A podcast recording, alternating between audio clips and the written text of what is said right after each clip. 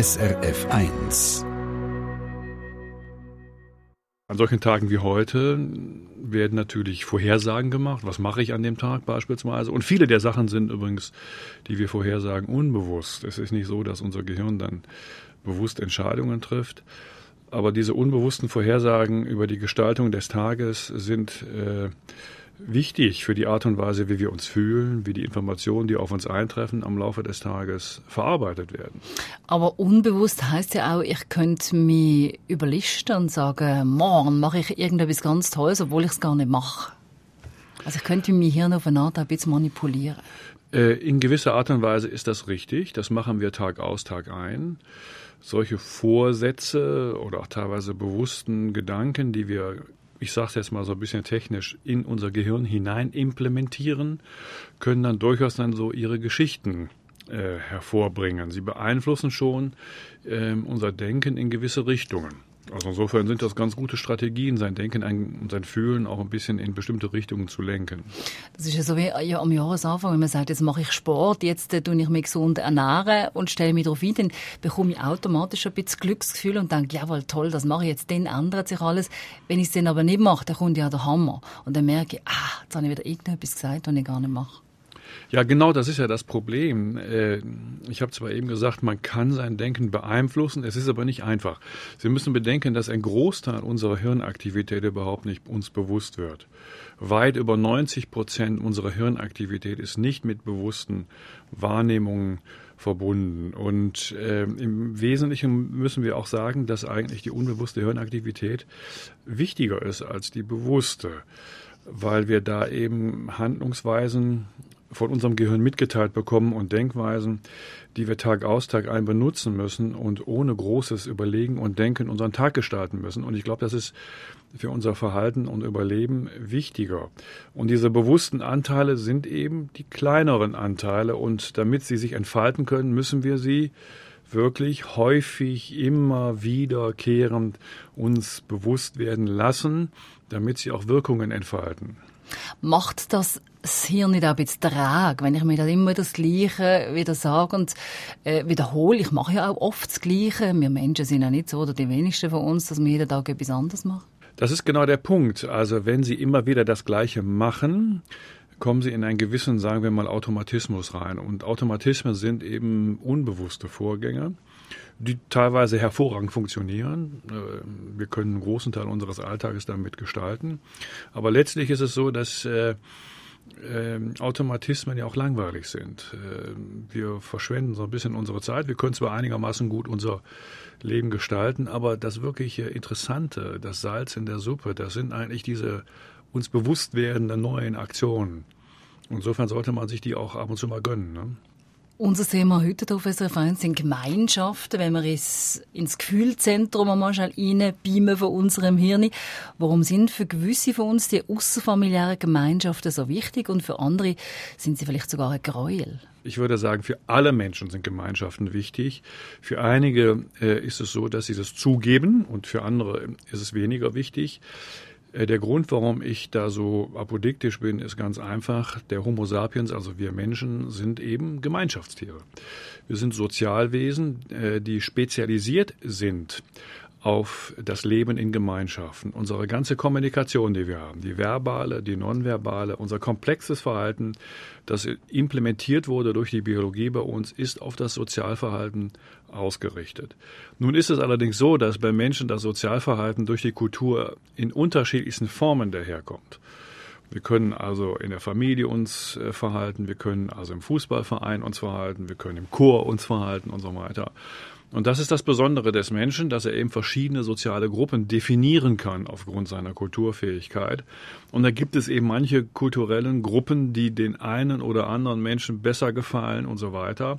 Und ich glaube, die Ablehnung kommt eher daher, dass einige Menschen bestimmte Gruppen nicht gut finden. Aber irgendwelche Gruppen findet jeder Mensch gut, weil wir das brauchen. Das ist für uns eben das, das Lebenselixier. Und trotzdem gibt es ja, das hört man immer wieder, Haufen Leute, auch je älter man wird, die allein sind, die sich schwer tun, Gemeinschaften reinzugehen. Ist denn das auch äh, gewohnt, wie man es am Anfang gesagt hat, Bewusstsein, das unser Hirn drin hat, dass man halt jetzt allein ist, dass man sich da auch ein bisschen etwas manövriert? Also das sich zurückziehen aus der Gemeinschaft ist eher ein sehr spezielles Phänomen, das in bestimmten Situationen zum Tragen kommt. Es gibt pathologische Fälle, wo man das tut, aber es gibt auch zum Beispiel Fälle, wo Menschen verletzt worden sind, dann ziehen sie sich zurück. Oder ist auch ein, teilweise ein Altersphänomen, dass Menschen aufgrund des vorangeschrittenen Alters, ihrer Lebenserfahrung und vielleicht auch eben der unangenehmen Erfahrungen, die sie mit sozialen Gemeinschaften gemacht haben, Lebenspartner verloren haben und so weiter, sich mehr und mehr zurückziehen. Nochmal, das Sozialverhalten und der, das Streben nach ähm, sozialem Kontakt ist eins der stärksten emotionalen Impulse, die in unserem menschlichen Verhaltensmuster implementiert worden ist. Insofern glaube ich, dass die meisten, wenn nicht gar fast alle Menschen solche starken Impulse haben. Was passiert aber, wenn wir die Impulse nicht mehr haben? Also wenn wir jetzt nochmal bei den älteren Leuten sind, die sich schwer tun, mit neuen Kontakt zu finden, was passiert da mit uns und mit dem Hirn? Sie dürfen nicht vergessen, dass unser Gehirn ein fantastisches Simulationsorgan ist. Es kann zum Beispiel auch Sozialkontakte simulieren. Wir können beispielsweise träumen, wir können uns Sozialkontakte vorstellen, wir können sie auch beispielsweise durch Genuss von Kulturmitteln, können wir sie auch mental, geistig, imaginativ uns vorstellen. Also wenn Sie beispielsweise Bücher lesen, können Sie sich in Geschichten hineinbegeben. Sie können also teilhaben an sozialen Kontakten, die in diesen Geschichten beschrieben werden. Sie können auch durch das Fernsehen schauen oder Filme schauen, sich in soziale Kontakte hineindenken. Das ist eine Konsequenz unseres besonderen Gehirns, dass wir eben in der Lage sind, uns virtuell Welten sehr, sehr lebhaft vorzustellen. Und da können wir uns durchaus auch, ja, ich sag manchmal schon, äh, Ersatzsozialkontakte äh, generieren und zukommen lassen. Also ist ein gutes Buch an einem Tag wie heute an Uffert fast gleichzustellen, wie wenn ich mich jetzt in eine Gemeinschaft hineingebe und Gesellschaftsspiel mache mit jemandem oder mit jemandem auch ein gutes Gespräch habe. Ich würde schon sagen, dass ein gutes Gespräch mit einem echten Sozialpartner immer äh, das Nonplusultra ist. Aber ein gutes Buch und die Fähigkeit, sich in so Geschichten hineinzuversetzen, die die Bücher bieten, sind fantastische Möglichkeiten, das menschliche Leben zu simulieren. Ich habe eben schon erwähnt, das Gehirn ist wirklich ein spezielles Organ. Also es gibt, glaube ich, kein Tier auf der Welt, was über die Fähigkeit verfügt, sich vor einem mentalen Bild oder ein mentales Bild oder einen mentalen Film zu erschaffen. Und das ist einfach eine Besonderheit unseres Gehirns. Und ähm, deswegen denke ich, dass unsere Kultur uns viele Möglichkeiten bietet, Sozialkontakte zu simulieren. Die Sozialkontakte fallen gewisse einfacher, gewisse wieder schwerer. Gerade ich mag mich erinnern, wenn ich früher auch vielleicht dann Uffert äh, weggegangen bin mit einer Gesellschaft, mit einem Verein, dann ist mir am Anfang immer so ein bisschen gespannt, man hat ein bisschen ein mulmiges Gefühl, was kommt da alles mit, ähm, wie reagiere ich in einer Gruppe. Kann man das eigentlich lernen? Kann man das üben? Oder ist die Angst einfach sowieso immer mit dabei? Natürlich, man kann nahezu alles lernen. Aber was, was Sie gerade ausgedrückt haben, ist ein typisches Phänomen. Wir lieben und brauchen Sozialkontakte. Wie das Salz in der Suppe könnte man fast schon sagen. Aber wir haben auch Angst davor. Die größte Angst, die wir haben, ist beispielsweise von sozialen Gruppenmitgliedern abgelehnt zu werden. Deswegen mögen wir auch nicht am Anfang angestarrt zu werden beispielsweise. Eine der größten Ängste ist, vor anderen Leuten zu sprechen beispielsweise. Insofern sind Sozialkontakte nicht ganz einfach. Sie sind für uns gewissermaßen so der Lackmustest des Überlebens.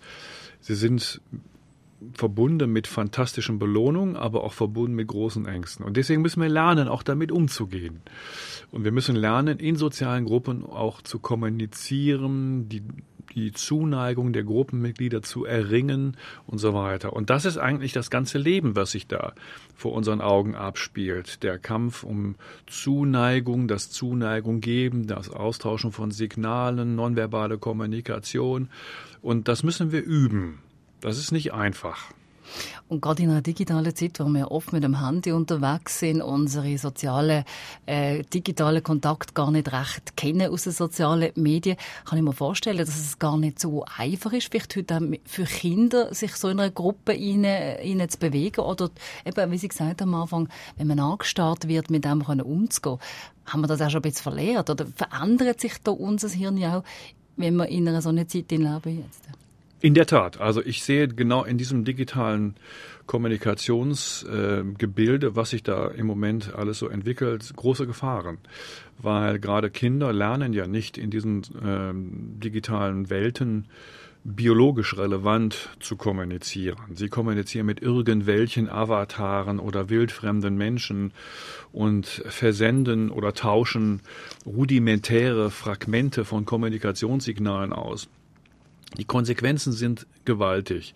Das Mobben beispielsweise von anderen Menschen mit, mittels digitaler Medien ist ein typisches Beispiel. Stellen Sie sich doch zum Beispiel mal vor, Sie versenden an eine Person, die Sie einigermaßen gut kennen, ein fragmentarisches WhatsApp oder eine E-Mail. Schlecht formuliert, teilweise auch noch grammatikalisch falsch, orthografisch falsch geschrieben, ähm, kein kompletter Satz. Sie können Menschen beleidigen beispielsweise ohne dass sie es wollen, weil sie einfach nicht äh, perfekt äh, kommunizieren und formulieren können. In einem Gespräch, Gesicht zu Gesicht, können Sie beispielsweise neben dem Verbalen, also das, was Sie so sagen, können Sie auch nonverbale Signale austauschen. Sie schauen Ihren Kommunikationspartner an, Sie können die Mimik Ihres Kommunikationspartners interpretieren. Sie haben selbst eine Mimik, die Sie versenden und daraus ergibt sich eine sehr komplexe Form der Interaktion, sodass der verbale Teil, also das, was Sie verbal übermitteln, nur ein Teil der Kommunikation ist. Und Sie können sehr vieles ausgleichen durch Ihre nonverbale Kommunikation, auch Fehler in der Formulierung und dergleichen. Und das fällt ja alles weg in der digitalen Kommunikation.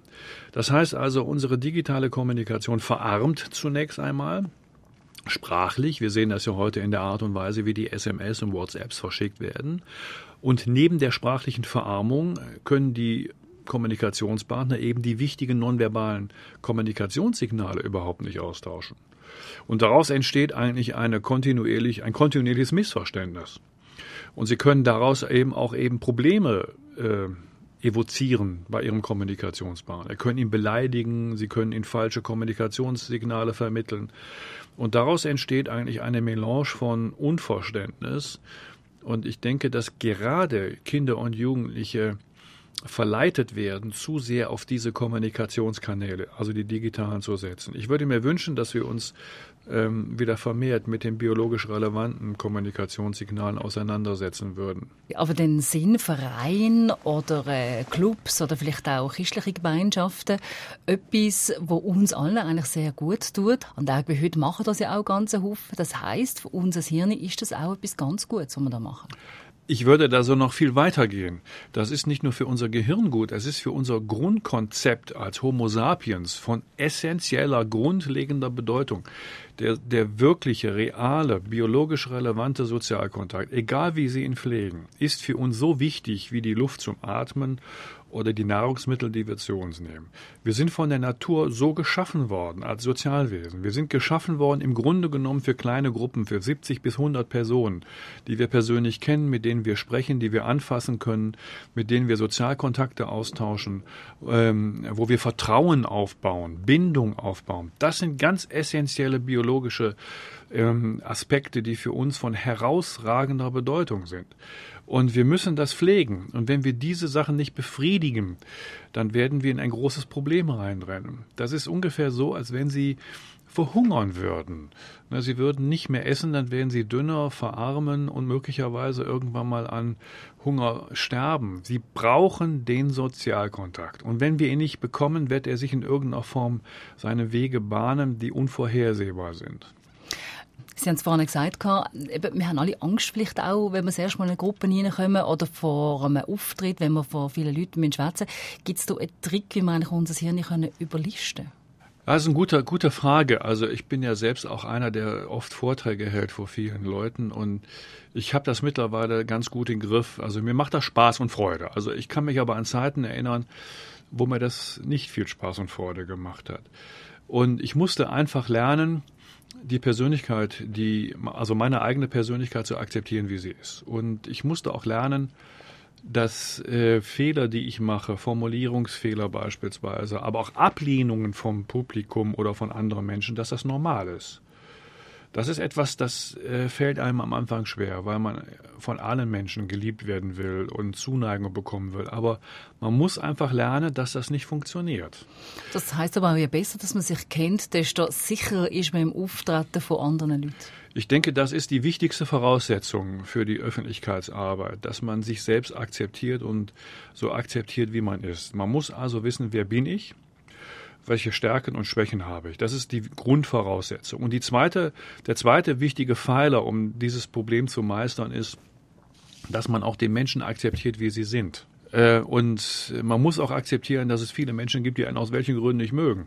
Das ist ein biologischer Impuls, äh, den erleben wir Tag aus, Tag ein. Wir schauen im Fernsehen, sehen einen Sänger, einen Schauspieler und sagen, den finde ich aber nicht gut, obwohl sie den gar nicht kennen.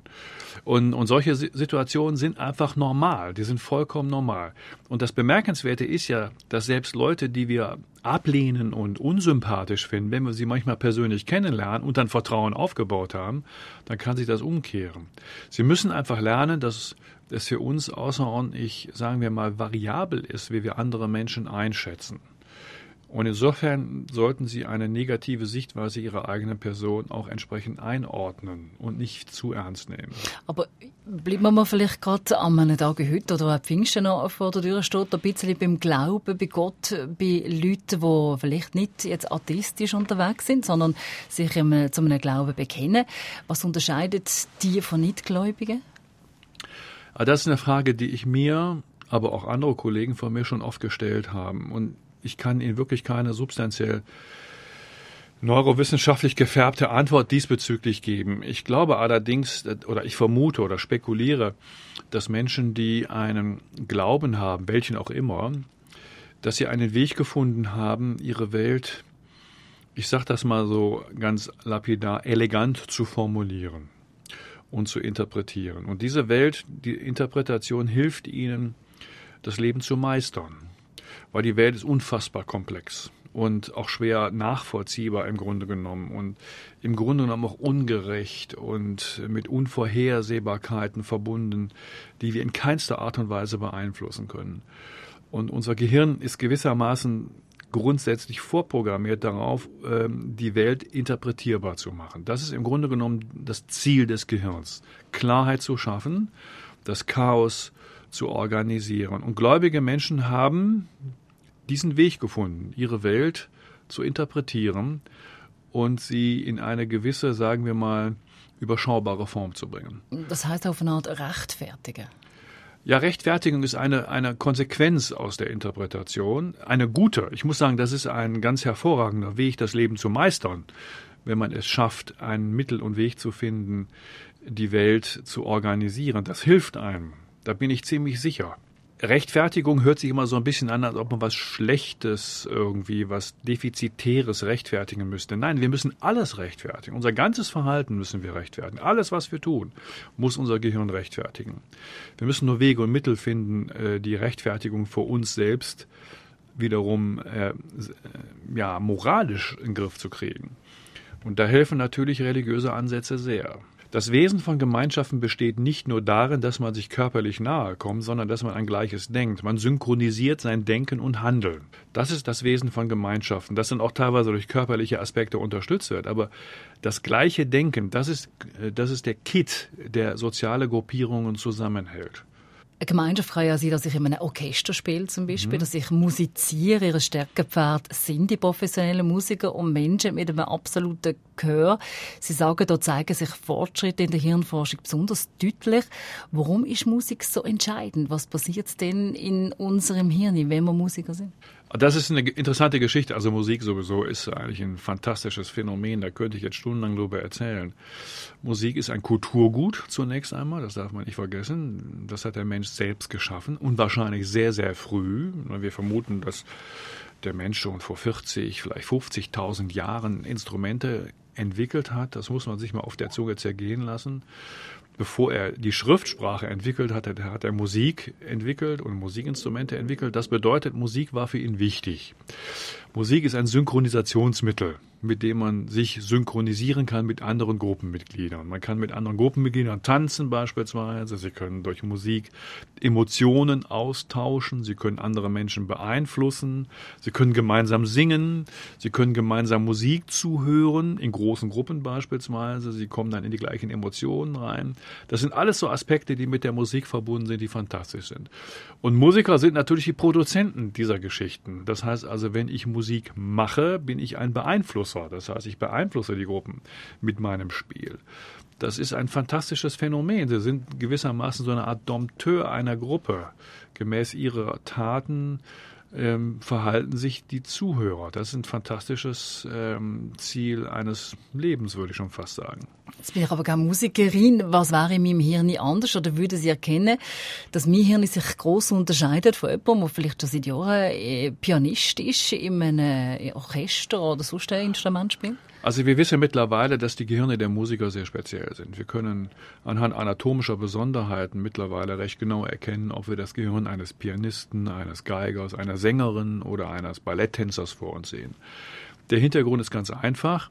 Die Hirngebiete, die an der Kontrolle des Musizierens beteiligt sind, haben sich während des Übens anatomisch, also strukturell verändert. Also beispielsweise bei einem Pianisten ist es so, der muss ja immer bimanual spielen. Das sind die sogenannten Handmotorareale, die die Hände kontrollieren, anatomisch, architektonisch anders aufgebaut. Und zwar beide, ne? die, Hand, die Handareale für die, für die linke Hand und die Handareale für die rechte Hand. Die haben sich beide verändert. Bei einem Streicher haben sich die Handareale verändert, die die linke Hand kontrollieren und nicht jene, welche die rechte Hand kontrollieren. Bei einem Sänger sind es insbesondere die Motorareale, welche den Mund und den Atemapparat kontrollieren. Beim Tänzer sind es eben die Motorareale, die die Füße und die Beine kontrollieren. An solchen Besonderheiten können wir sehr gut die Gehirne unterscheiden. Aber es gibt noch viele, viele andere Besonderheiten in dem Musikergehirn, die im Moment weiter zu weit führen würden, dass ich die alle erklären könnte. Da müsste man nochmal extra Gespräch wahrscheinlich führen, aber es wäre äh, aus Ihrer Sicht, egal in welchem Alter man jetzt ist, es gibt ja vor allem, man sagt ja, dass immer wieder, je, je älter die Leute werden, Hirnjogging machen, da gibt es ganze Bücher, wo man kann irgendwelche Sachen ausfüllen oder rechnen. Was so vielleicht auch sinnvoll, dass man auch noch einem hohen Alter könnte äh, Instrumente lernen und etwas passieren in unserem Kopf? Also das Gehirn ist lernfähig bis ins hohe Alter. Ich sage das immer sehr plakativ, so ungefähr 20 Minuten bevor wir in die Grube fallen, ist unser Gehirn lernfähig. Und das, die 20 Minuten entnehme ich den Erkenntnissen aus der Molekularbiologie. Wir wissen, dass ungefähr 20 Minuten Stimulation noch dazu führen können, dass sich neue Auswüchse an den Nervenzellen entwickeln. Unser Gehirn ist lernfähig bis ins hohe Alter. Nicht mehr ganz so gut wie in jungen Jahren, aber es ist lernfähig. Es ist plastisch. Und es gibt auch gute Beispiele dafür, dass ähm, ältere Menschen nach der Pension angefangen haben, ein Musikinstrument zu lernen. Ähm, ich habe mal in einem eigenen Versuch einen älteren Herrn gehabt mit 65 Jahren, der hat begonnen mit 65 Klarinette zu lernen. Und den habe ich hier im Schweizer Radio fünf Jahre später wieder getroffen. Der hat hier live äh, auf der anderen Seite hier ein Klarinettenkonzert gegeben. Das müssen Sie sich mal vorstellen. Der hat in seiner Pensionierung einen, ein neues Lebensziel entwickelt und hat Musik spielen gelernt. Ähm, in diesem Zusammenhang erlaube ich mir darauf hinzuweisen, dass Brain Jogging äh, mit den klassischen Trainingsverfahren, die man so käuflich erwerben kann, ganz okay ist.